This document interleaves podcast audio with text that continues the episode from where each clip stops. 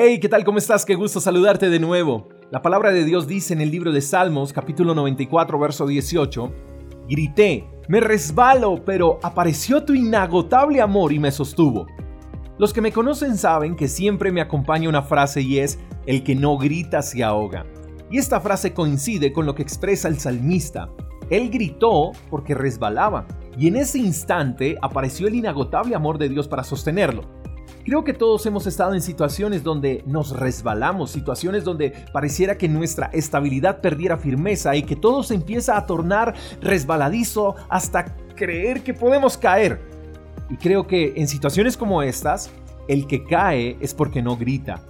No tienes que ahogarte, mi querido amigo, cuando existe alguien que te puede ayudar. Pero para acceder a cualquier ayuda solo hay que dejar el orgullo a un lado y gritar, gritar lo más fuerte que se pueda y pedir ayuda. Dios está ahí para ti, Él desea ayudarte, extenderte su inagotable amor y sostenerte, pero debes gritar.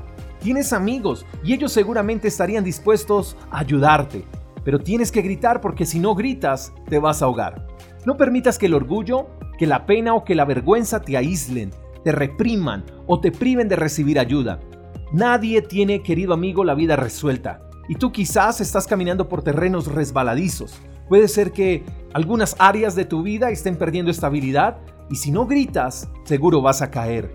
Dios quiere demostrar su inagotable amor y sostenerte, y lo puede hacer a través de otros. Suelta el orgullo y agarra el salvavidas que está más cerca de ti de lo que crees. El que no grita se ahoga y el inagotable amor de Dios nos sostiene. Espero que tengas un día extraordinario. Te mando un fuerte abrazo. Hasta la próxima. Chao, chao.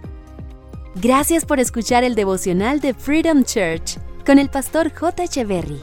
Si quieres saber más acerca de nuestra comunidad, síguenos en Instagram, arroba Freedom Church Call. Hasta la próxima.